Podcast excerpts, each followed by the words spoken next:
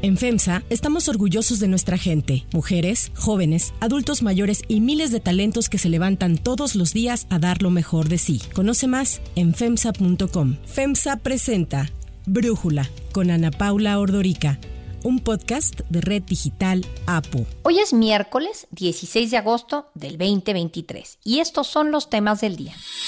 Enrique de la Madrid queda fuera, no pasa la siguiente etapa del Frente Amplio por México. Mano dura en el SAT. Recauda 445 mil millones de pesos en el primer semestre del año en acciones para prevenir y combatir la evasión fiscal. Pero antes vamos con el tema de profundidad. With you at my side, we will demolish the deep state. We will expel the warmongers from our government. We will drive out the globalists. We will cast out the communists, Marxists, and fascists. We will throw off the sick political class that hates our country. We will rout the fake news media. We will defeat crooked Joe Biden. And we will drain the swamp once and for all. Donald Trump, de 76 años, es el primer expresidente norteamericano que es declarado culpable de un delito de agresión sexual. También se convirtió en el primero en ser imputado penalmente por el presunto intento de comprar el silencio de una actriz para adultos, a lo que se le agrega la imputación por llevarse documentos clasificados a su residencia privada y el asalto al Capitolio por sus seguidores tras perder las elecciones. No obstante, fiel a su estilo, Donald Trump se declara inocente, niega los cargos y asegura que todo se trata de una persecución política. Hasta hace cuatro meses, ningún expresidente estadounidense se había sentado en el banquillo de los acusados en dos siglos y medio de historia del país. Sin embargo, este año Donald Trump ha sido imputado cuatro veces ya en casos relacionados con su presidencia. El más reciente, tan pronto como esta semana. La primera imputación de Trump llegará a juicio en marzo del próximo año se examinará el caso Stormy Daniels, el más antiguo de los cuatro. Es que durante la campaña electoral, cuando ganó, el candidato republicano le ordenó a su abogado y hombre de confianza, Michael Cohen, que le pagara 130 mil dólares a esta actriz para adultos. Este pago se camuflajeó como si hubieran sido gastos legales, pero el fiscal Alvin Bragg considera que hubo una falsificación contable y que se utilizó dinero de la campaña electoral para el silencio de la actriz. En el segundo caso, la jueza Eileen Cannon, nombrada por Trump durante su mandato, presidirá a partir de mayo lo relativo a la tenencia ilícita de materiales clasificados relacionados a su gobierno y que Trump guardó en su residencia particular en Mar-a-Lago, Florida, después de haber salido de la Casa Blanca en enero del 2021. En agosto del año pasado, un registro del FBI encontró 48 cajas de material, incluidos un centenar de documentos de acceso restringido. Una treintena hacía referencia a planes clasificados para atacar un país extranjero. El fiscal especial Jack Smith, nombrado por el Departamento de Justicia para hacerse cargo de este caso y el relacionado con los intentos de anular la elección del 2020, acusa a Trump de varios delitos que implican la tenencia ilícita de documentación clasificada y violación de la ley de espionaje, que incluyen el intento del magnate de borrar imágenes de las cámaras de vigilancia de su mansión tras recibir una orden judicial para su entrega. El tercer caso podría ser el más grave, tiene que ver con las acciones de Trump, sus asesores y simpatizantes en el periodo entre su derrota electoral en las presidenciales de noviembre del 2020 y el 6 de enero del 2021, cuando una turba de partidarios del expresidente asaltó el Capitolio para impedir que los legisladores certificaran el triunfo del presidente Biden. El fiscal Smith le ha imputado por cuatro cargos, manipulación de testigos, obstrucción de un procedimiento legal, conspiración para defraudar al gobierno estadounidense y para violar derechos civiles. Today, an indictment was unsealed, charging Donald J. Trump with conspiring to defraud the United States, conspiring to disenfranchise voters, and conspiring and attempting to obstruct an official proceeding. The Department of Justice has remained committed to ensuring accountability for those criminally responsible for what happened that day. This case is brought consistent with that commitment, and our investigation of other individuals continues. Finalmente, la cuarta imputación alberga similitudes con la anterior ya que se relaciona también con los intentos de alterar los resultados electorales, pero en este, que es el más reciente caso, a diferencia de su precedente, no es federal sino estatal y solo concierne a lo que ocurrió en el estado de Georgia. I want to do is this. I just want to find 11,780 votes which is one more that we have, because we won the state. And honestly, this should go very fast. You should meet tomorrow because you have a big election election coming up, and because of what you've done to the president, you know the people of, of uh, Georgia know that this was a scam, and because of what you've done to the president, a lot of people aren't going out to vote. Esto lo hace un caso relevante porque a diferencia de los otros, si Trump llega a ganar la elección del 2024, no podría otorgarse a sí mismo el perdón presidencial. De ser declarado culpable implicaría entre 8 y 20 años de prisión. Ante todos estos señalamientos, Donald Trump insiste en que el presidente Joe Biden está tratando de quitarle sus derechos y evitar que se presente en el próximo proceso electoral. Crooked Joe now wants the thug prosecutor, this deranged guy, to file a court order taking away my First Amendment rights so that I can't speak. So listen to this. We don't want you to speak about the case. The case. The case is, is a ridiculous case. It's a First Amendment case. But we don't want Trump to speak. So they want me, they take away your rights on First Amendment. Now they sue because, so now I have one of these lunatic reporters back there saying, Sir would like to talk to you about your case. Or, uh, I'm sorry, I'm not allowed to talk about it. Somehow that's not good for votes. Do you agree? When we say I can't talk, I'd love to, I will talk about it. I will. They're not taking away my First Amendment. El análisis. Para profundizar más en el tema, le agradezco a Brenda Estefan, analista internacional, platicar con nosotros. A ver, Brenda, platícanos a los escuchas de Brújula, ¿cuáles son estas cuatro imputaciones que se le han señalado en contra de Donald Trump? Bueno, la primera fue en el estado de Nueva York por el tema de haber manipulado récords comerciales de una empresa para generar un gasto y comprar el silencio de una actriz pornográfica con la que habría mantenido una relación. Y esto se dio en el marco de la campaña presidencial de 2016. Hay una segunda que tiene que ver con cómo Donald Trump se llevó documentos oficiales confidenciales que tendrían que haber seguido a los archivos de la nación estadounidense, se los llevó a Mar-a-Lago y no solamente eso, sino que cuando el Estado se los pidió, él se rehusó a regresarlos, incluso negó tenerlos y después se comprobó lo contrario. El tercer caso es por haber participado en ese intento de manipular los resultados electorales que es un juicio federal, y en particular con todo lo los hechos que llevaron a la toma del Capitolio el 6 de enero del 2021. Y el cuarto caso es el que se decidió este lunes por la noche imputarlo en el estado de Georgia. Sabíamos ya que había un trabajo en ese sentido porque hay una grabación en la cual pues claramente Donald Trump busca coercionar a las autoridades electorales locales para que manipulen los resultados, pero lo que se da a conocer el lunes por la noche es un esquema mucho más amplio de una serie de acciones que tenían como fin pues que Georgia no certificara sus resultados para así tener una influencia en el resultado del colegio electoral a nivel nacional y que Trump pudiera permanecer en el poder, Ana Paula. Ahora, sabemos que Donald Trump crece con el conflicto, ¿no? Yo quiero preguntarte si sientes que alguno de estos cuatro casos, en especial pensando en el de Georgia, que fue el de esta semana, que al ser estatal, entiendo que el presidente se podría perdonar a sí mismo si es que llegara a reelegirse. Si alguno de estos casos es de real preocupación para Donald Trump o de alguna manera le están haciendo la campaña para ganar la interna primero republicana la primaria? Pues mira, yo considero que sobre todo los últimos dos, las dos imputaciones, la de esta semana en el estado de Georgia y la del juicio federal por la intención de manipular los resultados de las elecciones, me parece que ambas son muy delicadas. Sin embargo, creo que Trump tiene esta habilidad de convertir estos juicios en un elemento a su favor, porque el discurso que él continuamente ha manejado es que es una cacería de brujas de parte del Estado profundo que quiere acabar con su proyecto político que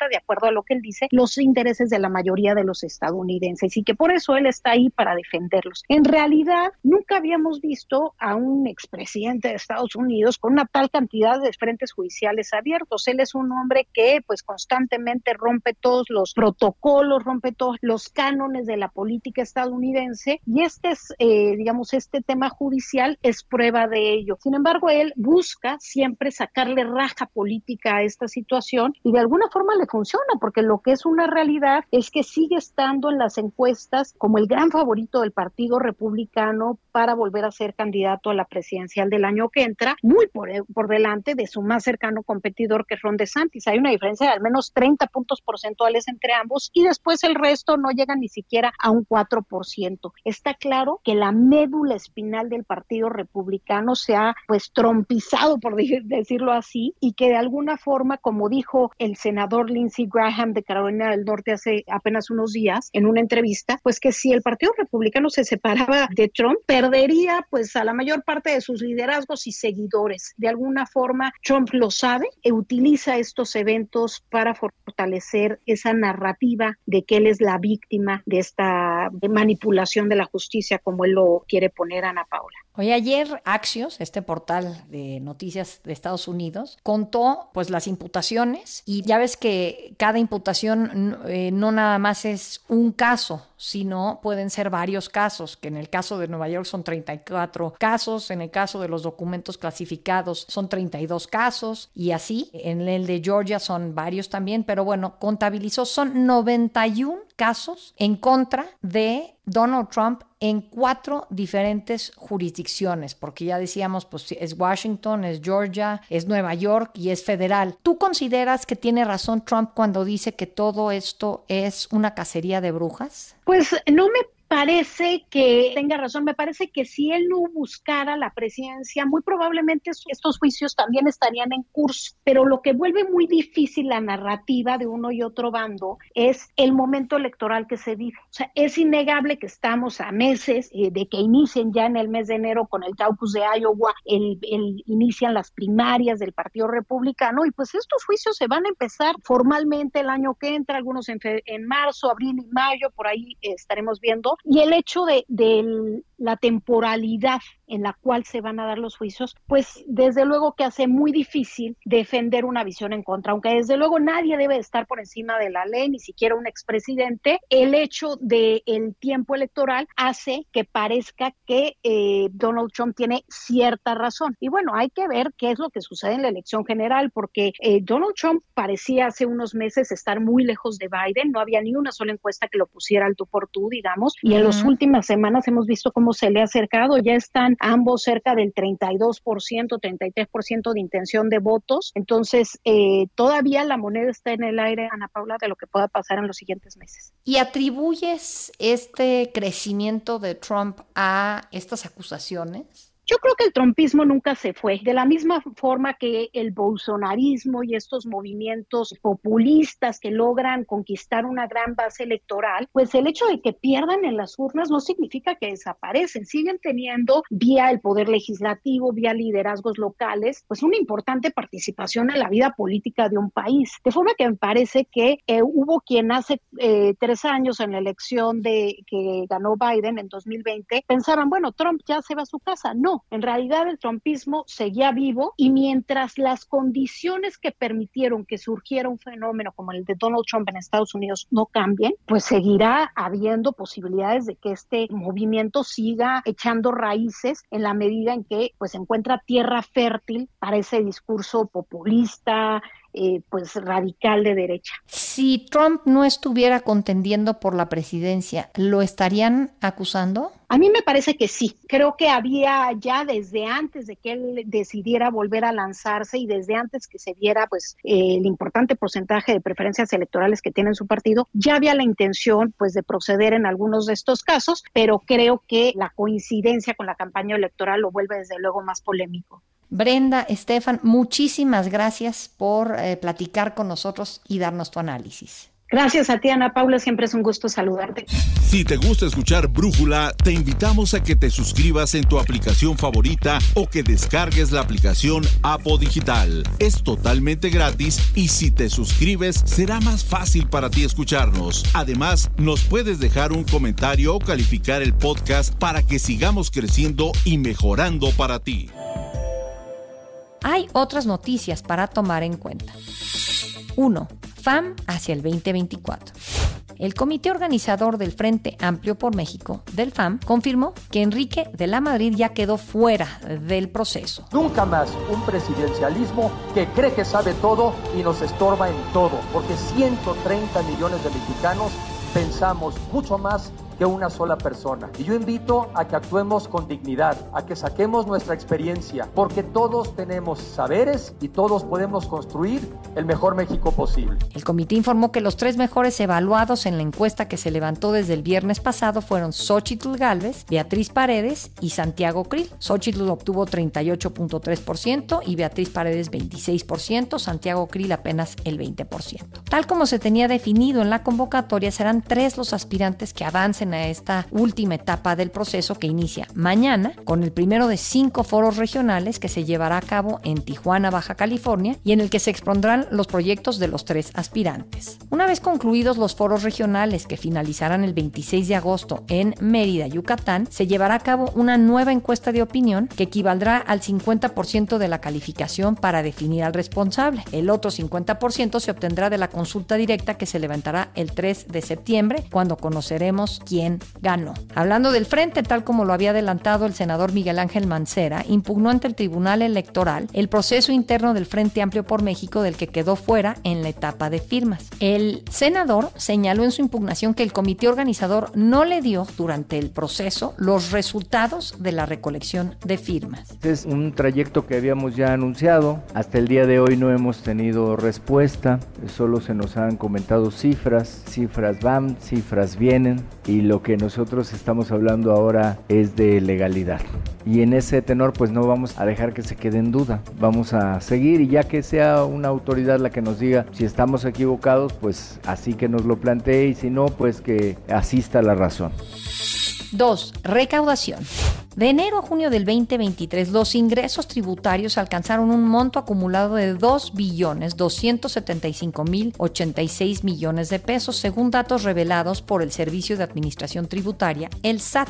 Sin embargo, lo que llama la atención es que en acciones para prevenir y combatir la evasión fiscal se obtuvieron cerca de 445 mil millones de pesos durante esta primera mitad del año. La mayor recuperación de recursos se vio vía auditorías, mediante las cuales se recaudaron 313 mil millones. Por cada peso invertido en tareas de fiscalización, el SAT logró recuperar 212.9 pesos. Y es que recordemos que este gobierno ha endurecido su política de recaudación fiscal e incluso se le ha llegado a acusar al SAT de ejercer terrorismo fiscal contra los contribuyentes, aunque el gobierno defiende que lo recaudado ayuda a financiar los programas del bienestar. Y los que no pagaban ya están pagando porque ya cambiaron las reglas. Ya saben que no hay condonaciones, ya no hay agarradera que funcione, ya no hay influyentismo. En ese sentido, el SAT dijo que cuenta con poco más de 83 millones de contribuyentes activos, es decir, 2 millones más que en el 2022. Para Brújula, Carlos Ramírez, codirector de Integralia Consultores, especialista en riesgo político y asuntos financieros, nos habla sobre esta recaudación del SAT.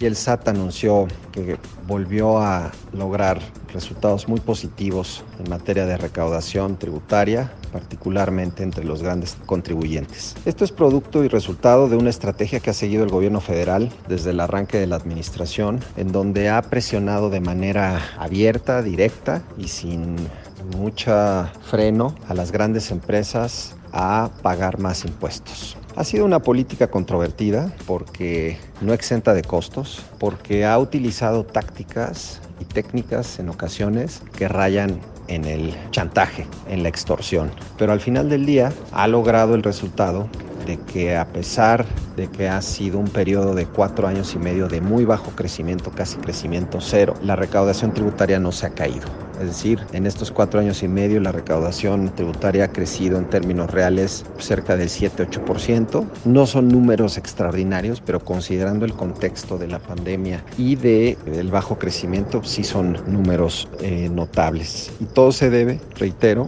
a esta política deliberada del gobierno de buscar cobrar más a las grandes empresas. La gran pregunta hacia adelante es si esta política es sostenible, si el SAT podrá seguir incrementando la recaudación tributaria bajo este mecanismo, eh, porque el gobierno necesita más dinero, está gastando cada vez más. Este año planea un déficit de más de un billón de pesos y en los próximos años las presiones del gasto van a crecer de manera considerable. Por tanto, necesita más recaudación.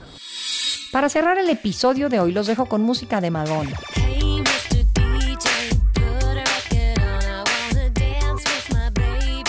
El día de hoy, Madonna está cumpliendo 65 años. A finales de junio, la cantante fue internada de emergencia en un hospital por una infección bacteriana. Su recuperación ha implicado algunos cambios en su gira Four Decades The Celebration Tour. Tras varios rumores sobre una posible cancelación de conciertos, ayer se confirmó que Madonna mantendrá las fechas europeas del tour y que las cuatro fechas contempladas para el Palacio de los Deportes en la Ciudad de México sí se realizarán, pero serán pospuestas de enero del 2024 a abril de ese año.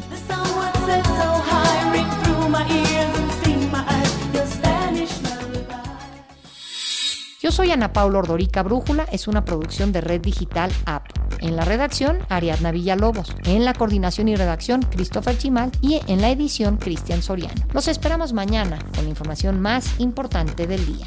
Oxo, Farmacias ISA, Cruz Verde, Oxo Gas, Coca-Cola FEMSA, Invera, Torrey y PTM son algunas de las muchas empresas que crean más de 245 mil empleos tan solo en México y generan valor como parte de FEMSA. FEMSA presentó Brújula con Ana Paula Ordorica, un podcast de Red Digital APO.